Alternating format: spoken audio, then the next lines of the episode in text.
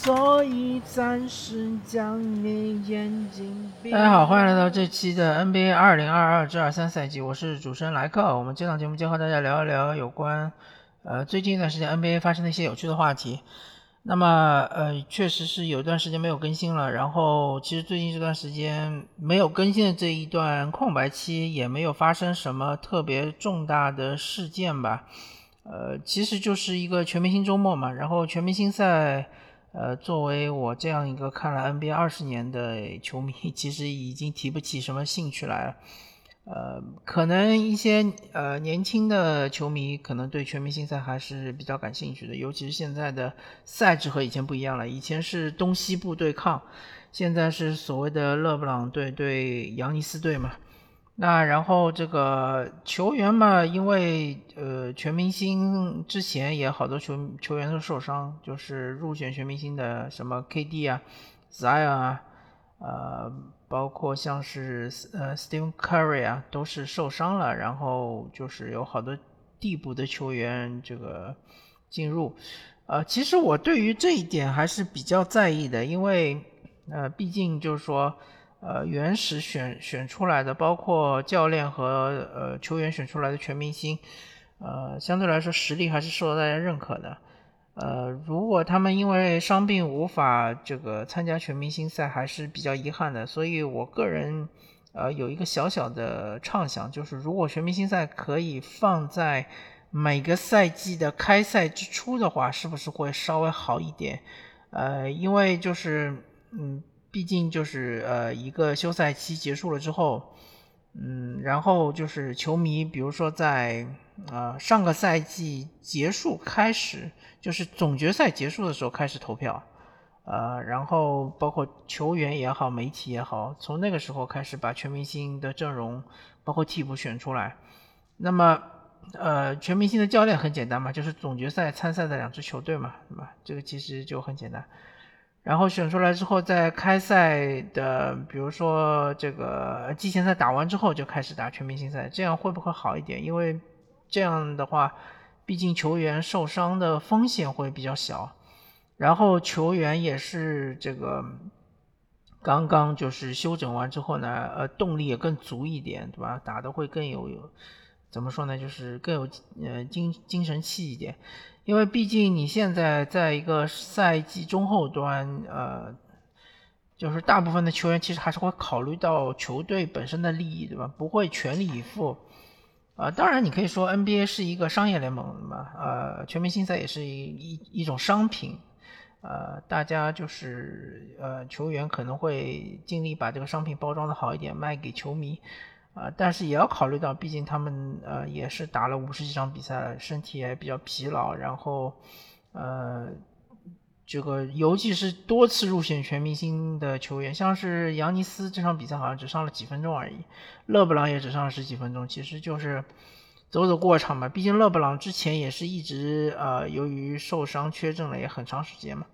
所以他们要顾及到自己的健康，更何况现在呃整个联盟已经是。呃，复合管理已经成风了嘛？复合所谓复合管理就是要呃管理，就是要减轻球员，尤其是明星球员的这个呃对于比赛的一些呃负担吧，就是尽量少打比赛或者呃少打一些高强度对抗的比赛。那么全明星赛更加就是显得鸡肋了一点啊。当然，我还没说那些单单项比赛，什么技巧挑战啊，什么这个三分球啊，包括什么扣篮大赛，嗯，这些比赛作为噱头，其实真的已经是有点过时了。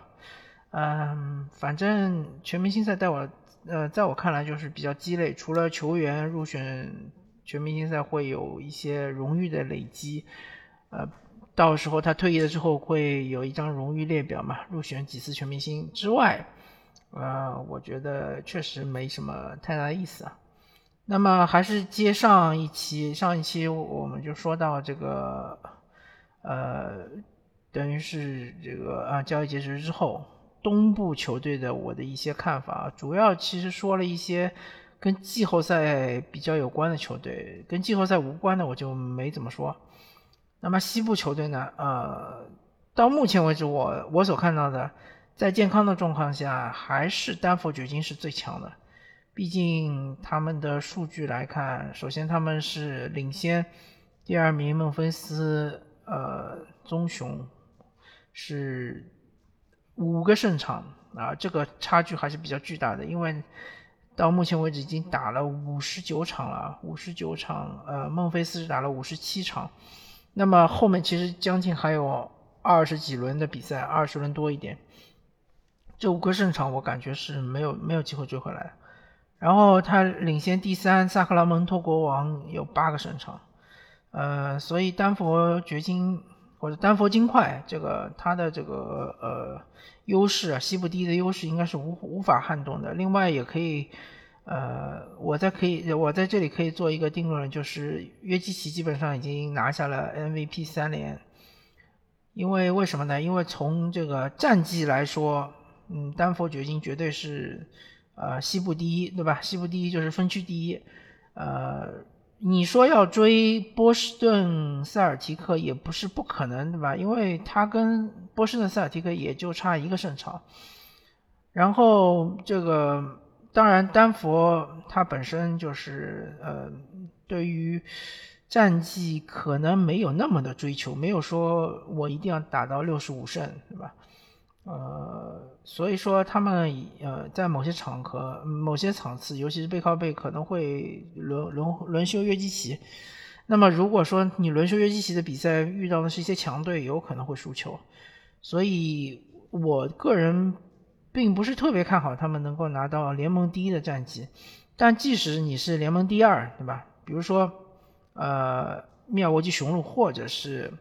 波士顿塞尔提克拿到联盟第一，我也不相信。呃，塔图姆或者是呃扬尼斯、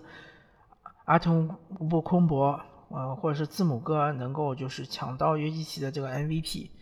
因为约基奇确实在丹佛的这个贡献度实在是太高。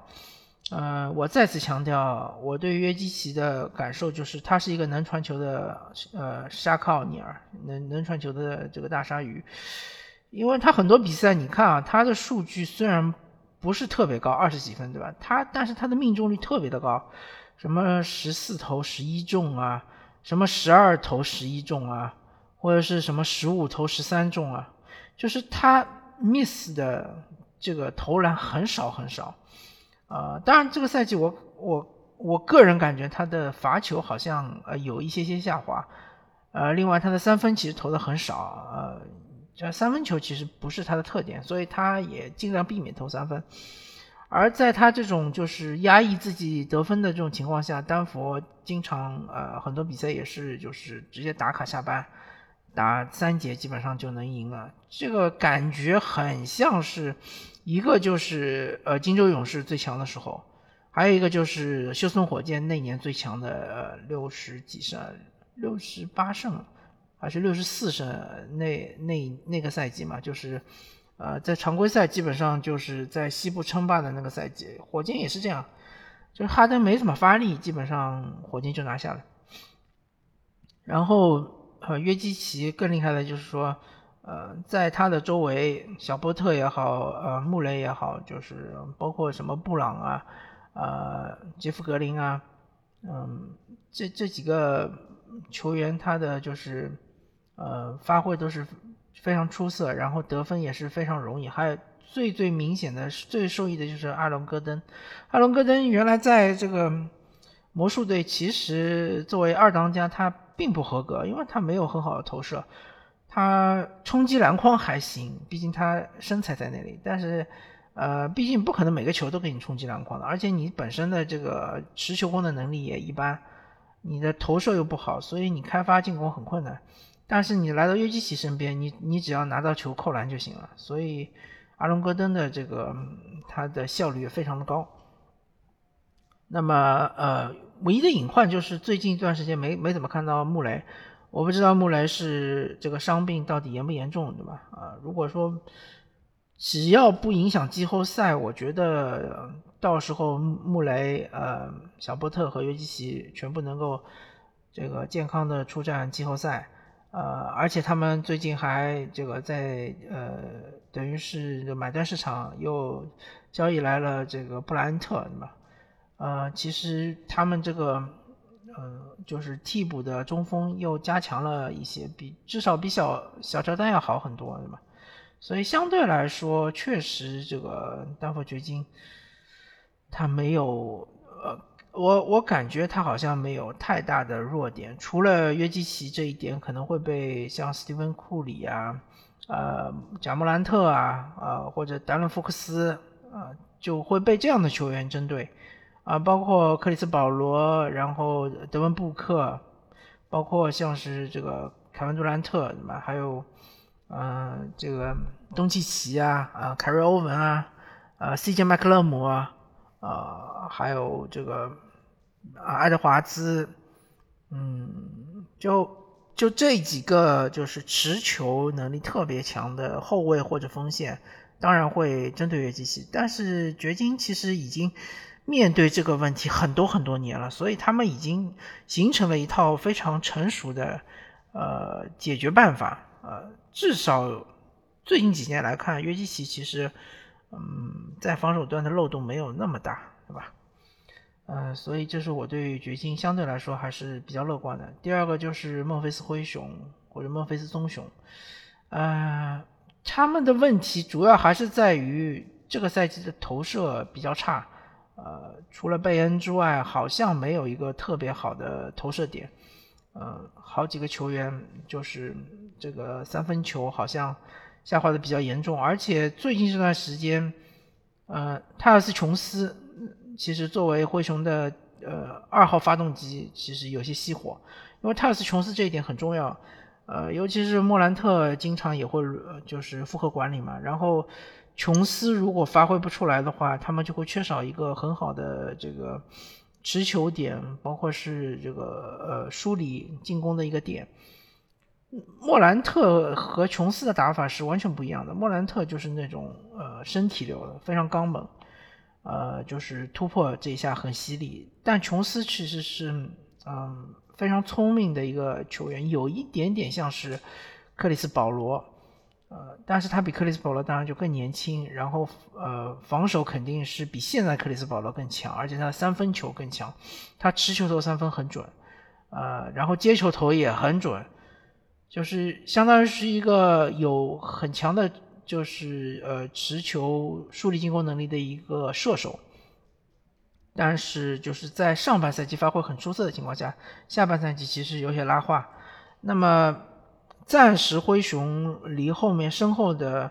呃国王也好，这个快船也好，太阳也好，呃包括独行侠也好，好像是嗯有一个比较安全的一个差距，对吧？呃，他们想追上来，好像难度也比较大。但是我这里要提醒一下灰熊，如果说泰斯琼斯的状态不能在最后二十场比赛中调回来，另外就是呃，那个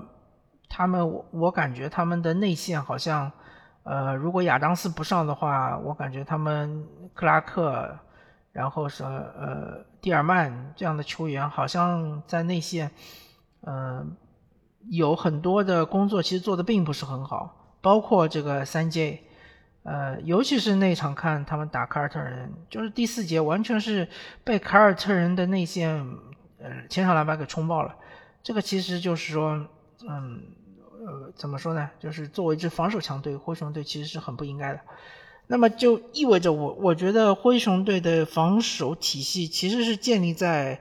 呃亚当斯。就在内线站住位的情况下，然后三 J 在内线扫荡，对吗？包括什么克拉克上来之后也可以顶一顶，但是，一旦亚当斯下去了，那灰熊队的防守感觉就有点崩塌的迹象。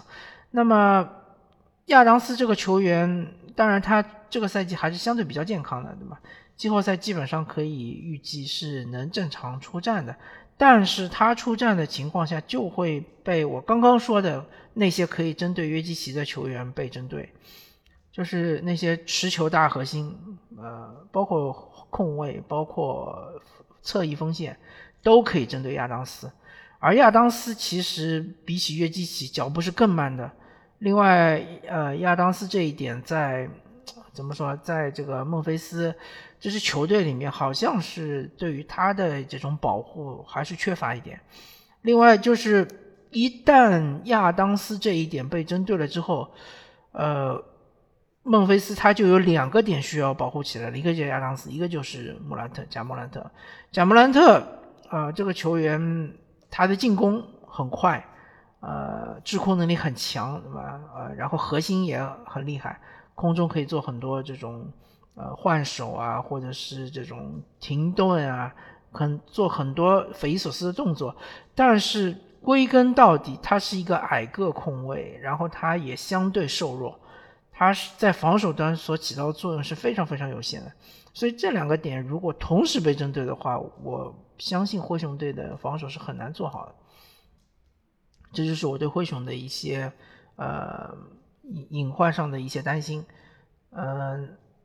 然后他们在这个交易截止日好像也没有做出一些调整，所以说，嗯，我不是特别看好他们季后赛的一个前景。那么萨克拉门托国王呢？这个赛季确实是一个惊喜。现在，呃，所有的赛区看起来。最强的肯定就是这个太平洋赛区，因为为什么呢？因为西北赛区，呃，原来比如说犹他爵士也很强，对吧？崛起的时候，大家觉得西北赛区也很厉害，那是因为当时犹他爵士还是一骑绝尘。现在犹他爵士已经下去了，基本上他们也把那个康利、范德比尔特、呃比斯利换走了，这三个特别重要的轮换球员换走了之后，就是铁心摆烂了。基本上不会争夺季后赛，就算是，呃，进了也是 playing，对吧？呃，然后他们有两支球队，一个是俄克拉荷马雷霆，俄城就是呃 OKC，还有一支就是犹他爵士，这两支球队是争夺一个 playing 的机会，呃，然后波特兰开拓者也是同样的，也是，就是这三支球队，他们的实力仅仅能够呃争夺一个 playing 的机会，呃，然后。最强的丹佛掘金当然是西部第一了，呃，所以说西北赛区现在已经没有之前想象的那么强，呃，相对就是丹佛丹佛金块是一骑绝尘，呃，明尼苏达森林狼是紧随其后，但是这个紧随其后离得有点远啊，离丹佛金块有十一个胜场的差距，那么后面三支球队全是争夺 play-in 的，所以相对来说。呃，肯定是没有太平洋赛区强，对吧？太平洋赛区我最后说，然后西南赛区摆烂球队圣安东尼奥马刺和休斯顿火箭，对吧？那你这个你拖了后腿之后，其他那些球队再强也不行。呃，然后所以说这个，嗯，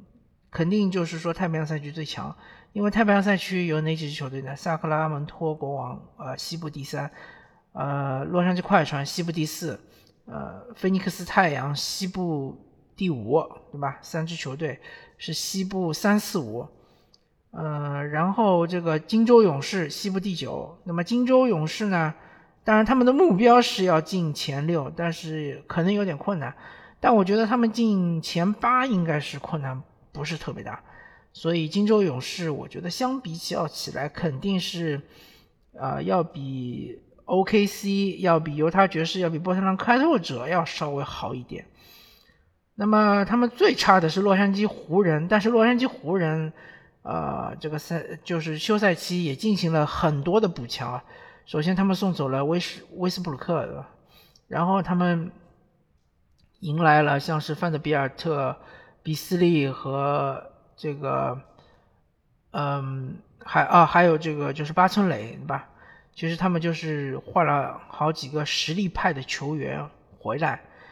呃，当然他们还送走了布莱恩特，呃，另外他们相对来说处于一个健康状态，因为这个呃安东尼戴维斯回来了，然后勒布朗詹姆斯也回来了。当然，如果说你你要说最后二十场比赛安东尼再搞一个什么大伤，也不用特别大，就是比如说休息个两三个礼拜，那我觉得。呃，湖人基本上是失去了进季后赛的机会了，所以说我只能假设他们后面二十场比赛基本上都是健康出战，在这种情况下，湖人也是很有机会能够进 play-in 的，所以我个人觉得太平洋赛区是西部最强的赛区。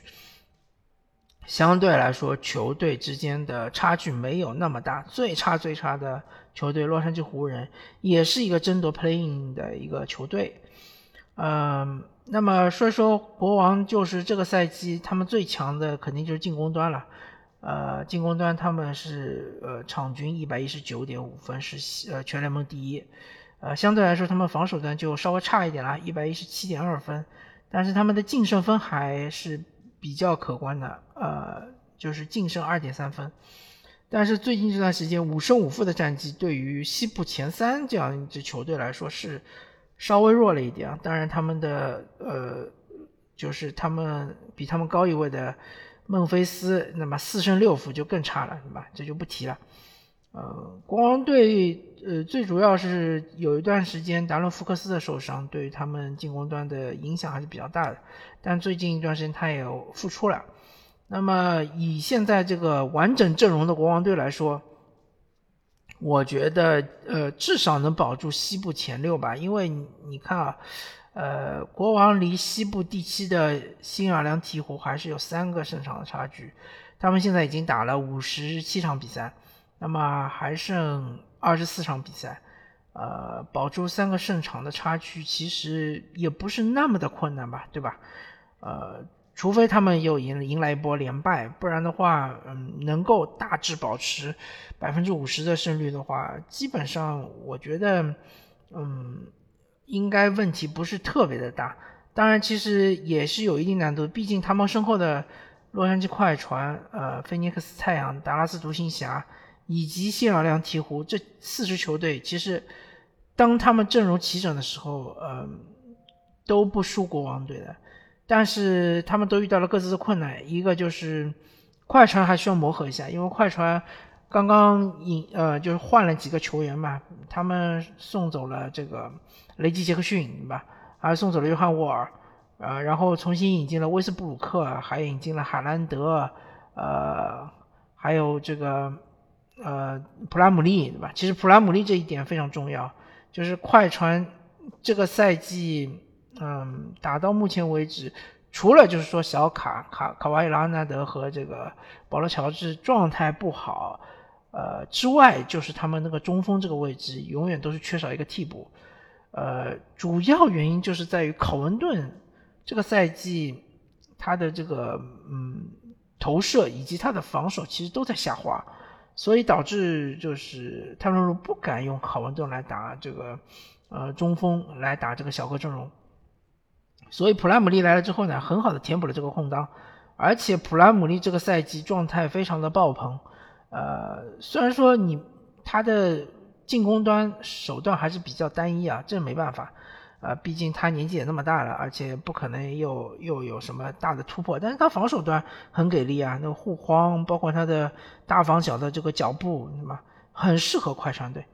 嗯，所以就是，而且他进攻端有一手很好的策应，对吧？所以说这个快船来了普拉姆利可以说是如虎添翼。呃，当然，他们还引进了海兰德和这个，呃啊，对，还有埃里克戈登。埃里克戈登这一点也是很好的对侧翼的一个补充。呃，但是戈登是个双刃剑，就是你要看他的手感到底怎么样。如果他的手感爆棚，他的三分球，呃，他是那种超远三分啊。如果说他手感爆棚的话，那么快船，呃，就基本上可以说是无法阻挡啊。你让戈登打三十分钟。呃，进五六个三分球，那就对方就吃不消了。然后如果说他手感一般，呃，那么就要看他突破。呃，戈登其实这种就是以他的这个强壮的身体拖到对方的内线还是有一定威胁的。但是他的问题就是说突破容易失容易失误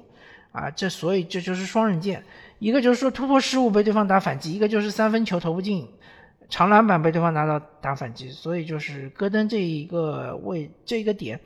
呃，在季后赛中你可以用一用，看看到到底是效果好不好，不好的话就果断撤下。那么两个控卫，一个海兰德，一个威少，就是需要磨合了，这个没办法。呃，海兰德之所以掘金会放弃，就是因为他防守太差。那么威少这一点，大家就是一直在被大家用放大镜已经看了很长很长很长时间了，作为。湖人队的一个球员，对吧？从主力打到替补，嗯，对他的特点，我相信大部分的球迷已经熟悉了。所以你看看快船队能不能用好威少？嗯，那么这个太平洋赛区的第二支球队就是菲尼克斯太阳，他也同样有他的困难，就是 KD 呃可能还要再过个几场比赛才能复出，所以这个太阳队现在还是一个嗯不完整的阵容。当然 KD 一复出，太阳队肯定就是战绩就啪啪啪啪往上升了。当然，呃，凯文杜兰特作为一个核武器加入了这个太阳之后，呃，也需要一点点的磨合时间。但是我相信有保罗在的话，进攻端应该是没有太大问题。防守端，呃，KD 来了之后，对于这个太阳队也是提升挺大的。当然，他们少了布里奇斯之后呢，呃，领防这一点肯定会差很多，因为克雷格感觉是。没有布里奇斯这么强，尤其是面对这种灵活快速的小后卫的话，他的领防其实作用不是特别大。呃，但是 KD 在呃这个禁区里面的护框，包括他的协防、他的扫荡能力还是很强的。所以对于快船来，快对于太阳来说，其实他们内线防守其实是提升的。呃，所以这个最好是再看几场比赛，看那个 KD 复出了之后，太阳队到底打得怎么样。独行侠呢？呃，问题比起啊，还是先说太平洋赛区吧。太平洋赛区，那么继续接着说金州勇士。金州勇士的问题就是库里什么时候回来，对吧？库里回来了之后，呃，相对来说，他们的这个进攻端肯定就是还是能火力能再上一个台阶。这现在的还有一个问题就是他们的防守什么时候拾起来？呃，尤其是他们客场的防守就是很糟糕，很糟糕，基本上相当于是这个白烂球队的水平。那么你说人员的话，格林也在，对吧？维金斯也复出了好几场比赛了，呃，鲁尼也在，就是这三个，呃，一个两个内线，一个侧翼，其实比起跟上个赛季没什么区别啊。但是不知道为什么这个赛季他们的防守就很糟糕，嗯。然后他们重新引进了小佩顿，小佩顿据说这个重伤可能要到季后赛之前一点点才能复出，所以还有待观察吧。呃，那么最后说洛杉矶湖人吧，洛杉矶湖人这个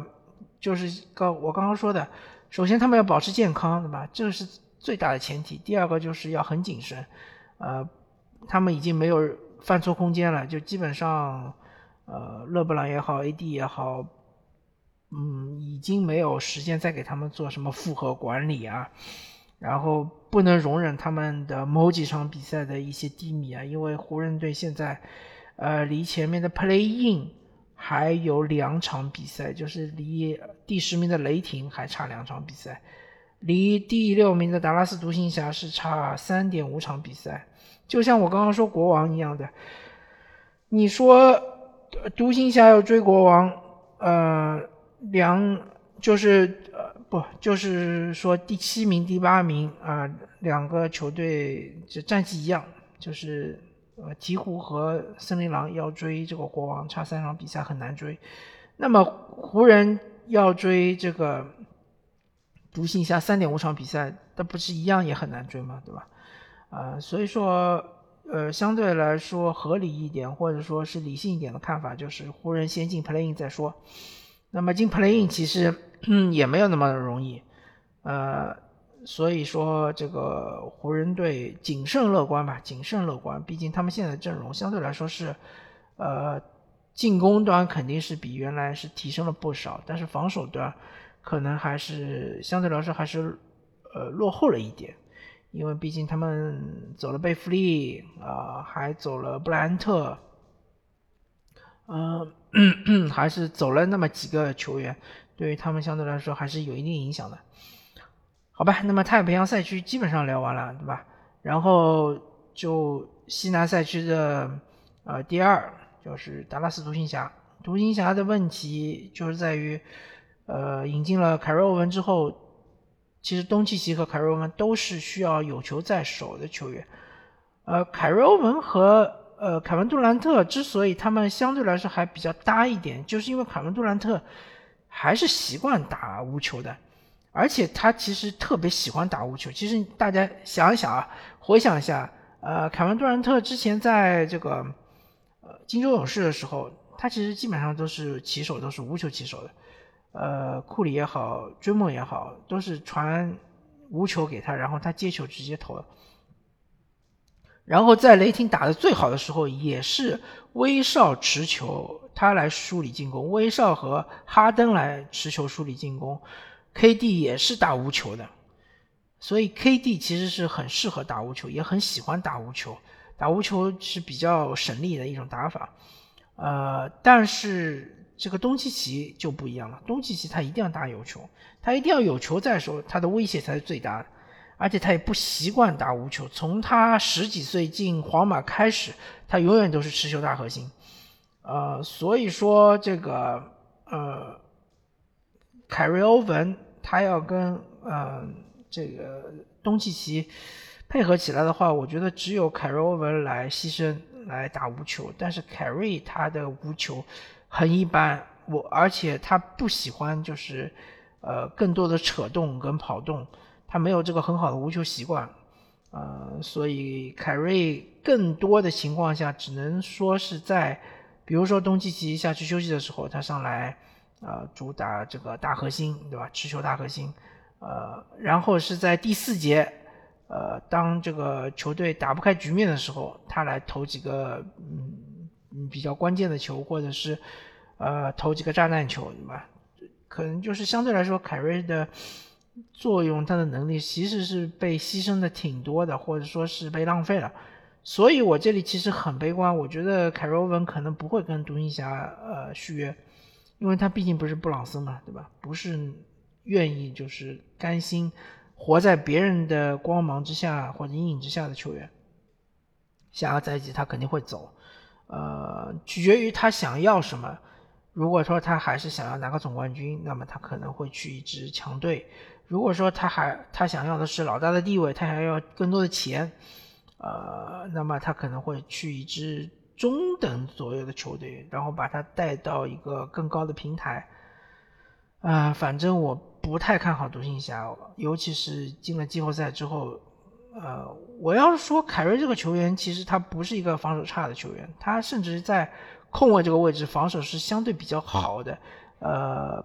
至少跟斯蒂芬·库里是一个级别的，就是防守还是很好的。但是毕竟受限于他的身材、他的运动能力，他防一些天赋比较高的锋线球员其实防不了的。就像上个赛季季后赛，他防塔图姆也好，杰伦·布朗也好，呃，基本上都吃瘪的。呃，所以说凯瑞防不了对方的核心，然后这个东契奇同样防不了对方的核心，所以这两个点。包括如果说你想要让这个进攻最大化，你可能还要用呃克里斯伍德，伍德这个点其实就是所谓无限换防，他也防不了的。呃，伍德这个防守其实是被夸大了，他防守能力其实他没有那么强，呃，偶尔有几个盖帽比较漂亮，但基本上要护框没护框，然后要换防没换防，呃，我不知道他防守的强点在哪里。所以说，独行侠的防守其实是很堪忧的。他们走了芬尼·史密斯，呃，走了丁威迪。丁威迪不管怎么说嘛，他身高以及他的力量绝对是比凯瑞欧文更好的防守队啊。进攻当然啊差距比较大，但是防守肯定是更好的。芬尼·史密斯就更不用说了，对吧？是基本上是独行侠的防守万金油，能领防，呃，能换防，能顶对方的大中锋。所以这个独行侠的防守很堪忧啊。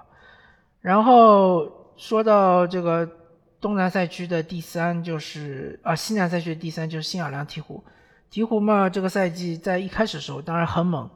然后也是拿到过西部第一。呃，但是有一场比赛我看了之后，我就觉得他们可能还需要更长的时间啊来这个积淀一下自己。就是有一场比赛他们打太阳队，客场打太阳。呃，布克没有受伤，还还在，布克、保罗都在。那场比赛，太阳好像相对来说阵容还是比较齐整的。然后鹈鹕在上半场就是打得风生水起，然后领先二十分，从领先二十几分，好像二十四还是二十五分。从第二节开始，布克就是开始爆发，然后呃第三节打完，鹈鹕就只领先十几分，十二分好像。那个时候就是互爆嘛，呃，几乎没有一个人防得住布克。虽然他们号称有很很强的锋线防守资源，有马绍尔，有这个赫伯特琼斯，有墨菲三世，对吧？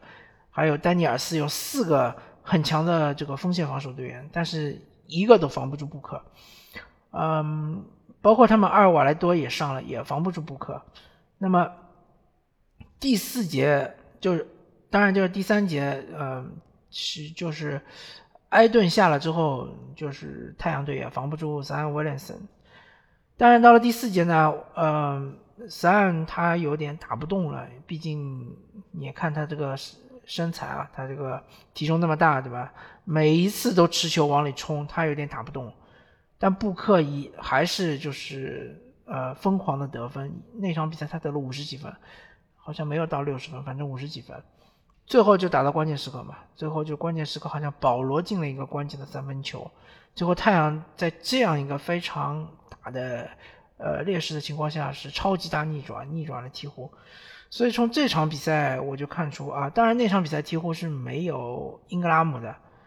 呃是塞昂就是单核带队啊，也不能说单核吧，塞昂和 CJ 麦克勒姆两个人双核带队，那场比赛我就看出鹈鹕队确实他们。嗯，面对一些困难的时候是会有一些问题的。然后最近塞恩受伤了之后，呃，英格拉姆是回来了啊。他通过以之前的几场比赛抖了抖袖肌之后呢，现在逐渐逐渐的已经恢复到大概八九成的水平了。但是英格拉姆回来好像不太够，几乎对呃进攻端嗯还是有些问题。嗯，另外他们的防守好像没了三岸之后，反而就是说呃下降了，有一些下降。所以鹈鹕，嗯，我我之前看到新闻说三岸在呃训练中又受伤了嘛，他可能还是需要有更长的时间来恢复。那么他们现在这个，嗯，当务之急肯定要想办法挤到西部前六，但西部前六很拥挤啊，嗯，就是。你你首先西部前三基本上就很难，或者说西部前二吧，你西部前二根本是追不上的，因为你离孟菲斯还有六个胜场。那么你看第三到第六，呃，萨克拉门托国王、洛杉矶快船、呃，菲尼克斯太阳和达拉斯独行侠这四支球队，你说鹈鹕能顶到哪支球队呢？我感觉也挺困难。啊，有可能你可以趁比如说独行侠在磨合阵容。嗯不畅的情况下是偷到西部第六，这可能性还是有的，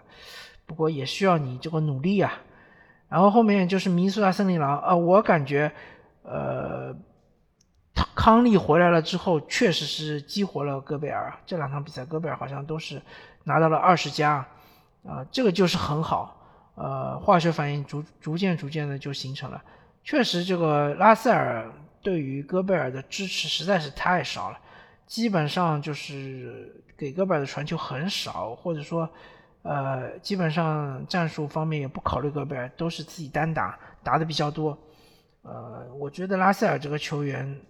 之前在篮网队的时候确实发挥不错，打得很好，但是走离开了篮网，好像就，呃，就是等于是呃走下坡路，开始就，呃越越打越差啊，但是。不得不说，这次他去了湖人啊，我刚刚忘记说了，湖人还引进了呃拉塞尔，他们原来的水拉嘛，就是他们选中了他，是以这个呃榜眼选中了他。我觉得，我觉得当时选中拉塞尔绝对是个失误啊。包括你其实榜眼选中球哥也是失误。其实湖人队的选秀真是一塌糊涂。英格拉姆我觉得还是可以的，这个球员是值得选的，对吧？呃。当时好像那个状元是维金斯，呃，榜眼是维金斯，好像是榜眼是英格拉姆吧？英格拉姆这个球员还是说天赋什么什么的还是在的，但是其他那个两个两个榜眼真是选的一塌糊涂。那么拉塞尔，呃，身高是够高，对吧？但是他这个完全没有这个爆发力啊，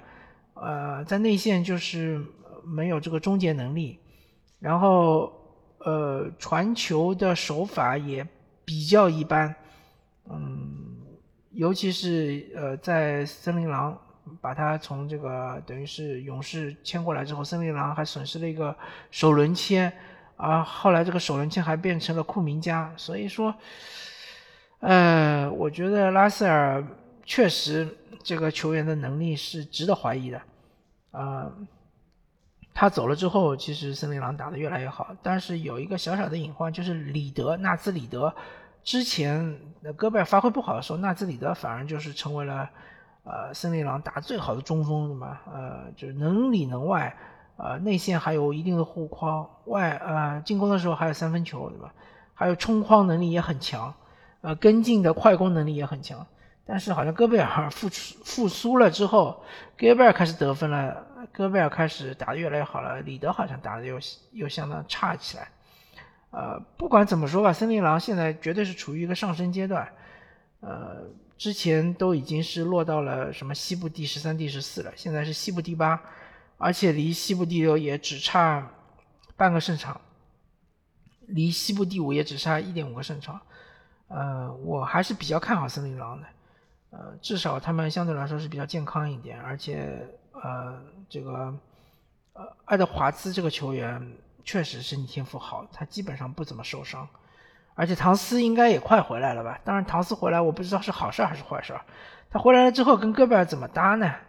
呃，其实最好还是把他们分开来，我我是这么觉得。你你把戈贝尔和唐斯分开来，但分开来之后，纳兹里德又没有时间了，所以这个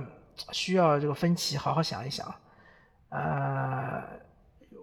金州勇士我好像已经说过了，反正就是勇士这个赛季感觉完全不在状态，呃，尤其是防守端，我觉得防守端，嗯，科尔怎么说呢？呃，就进攻这个体系，科尔打造的很好，球员也是运行的很顺利，但是防守，呃，出现了这个问题，我觉得这个主教练应该是难辞其咎。是不是能够，比如通过呃，把某些球员放到替补啊，或者甚至 DNP 某些球员，来激发一下球队的对于防守的热情？呃，反正我我我也不太好说。呃，乔丹普尔可能大家对于他的嗯评价太过苛刻了，毕竟他这个赛季还是拿着一个新秀合同嘛，对吧？当然他签了一个大合同，一元大合同，呃，但是。这个赛季他还是一个新秀，新秀的最后一年，呃，另外，他毕竟他不是一个核心球员嘛，毕竟你核心还是那几位的嘛，呃，就是斯蒂芬库里啊、克莱汤普森啊，还有追梦格林啊，对吧？还是这这三个，所以呢，啊，还有加上维金斯，对吧？啊，维金斯对。毕竟就是说，这个赛季的工资，呃，大部分还是被这四个球员给吃掉了。呃，你要指望乔丹普尔来救世，就成为一个救世主的话，确实是有点苛刻了。啊，我就说这么多吧。啊，最后就是西部第十的雷霆和西部第十一的犹他爵士，以及西部第十二的波特兰开拓者这三支球队吧，一起说吧。呃，反正都是西北西北赛区的，都是一个赛区的。呃，雷霆这个位置确实有点意外，然后可能也做不长，因为毕竟他和后面的差距也只有零点五个胜场，随时就可能换换位。呃，雷霆队相对来说还是比较有意愿，呃，想进至少进 play in 的吧，啊，甚至于他们还是想进季后赛。嗯，雷霆我看了几场比赛，有一段时间他们的状态是很好，哎，连续赢了一些强队，但是他们的状态起伏也是比较大。当他们状态不好的时候呢，也会输一些不该输的比赛，比如输给火箭，对吧？嗯，相对来说，雷霆队他们的嗯。还是要看他们三分三分球的这个命中率。如果他们三分命中率特别准，我记得有场比赛打火箭好像是百分之五十的三分命中率，那么就是直接打花，对吧？如果三分特别铁，那么就是要靠每一个球都要靠，呃，亚历山大一个个啄，一个个啄，对吧？或者是呃吉迪冲到内线去，然后呃做一些传球，这样的话其实就会比较吃力。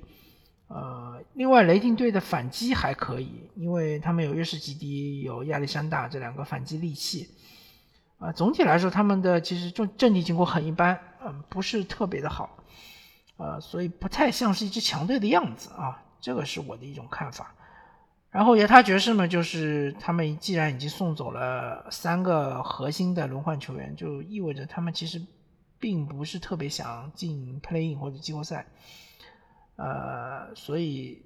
可能就是打打看吧。如果能进嘛最好，不能进嘛也就无所谓。波特兰开拓者就比较倒霉啊，他们的西蒙斯受伤了，然后呃可能会伤一段时间。然后他们这个赛季在利拉德受伤的那一段时间，其实他们打得很好。另外，他们的防守也提升了很多。但是利拉德回来了之后，不知道为什么防守现在又变得很糟糕。基本上我看了一下西部的球队场均失分，呃，西部前十里面有有那么几支球队，呃，有三支球队吧，一个是萨克拉门托国王。呃，一百一十七点二分是比波特兰高的，但大家都知道萨克拉门蒙特国王是联盟第一的进攻，还有一支球队是嗯，金州勇士一百一十八点五分是也是比波特兰开拓者比波特兰拓荒者高的。那么勇士其实就是靠主场嘛，那主场特别强。呃，还有一支是。明尼苏达森林狼一百一十八点一百一十五点八，也是比这个波特兰开拓者呃防守更差的。但是森林狼其实这一段时间他们的呃总体来说攻防两端都是比开赛之初的时候其实就是啊提升了不少，所以说呃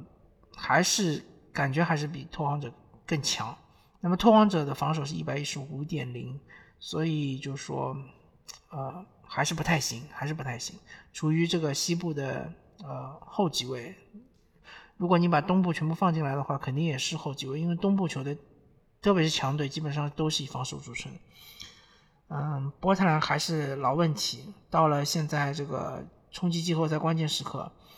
呃，利拉德。感觉状态越来越好了，但是波特兰的状态感觉越来越差。好吧，那么感谢大家收听这一期的 NBA 二零二二至二三赛季，我是主持人莱克，我们下期再见，拜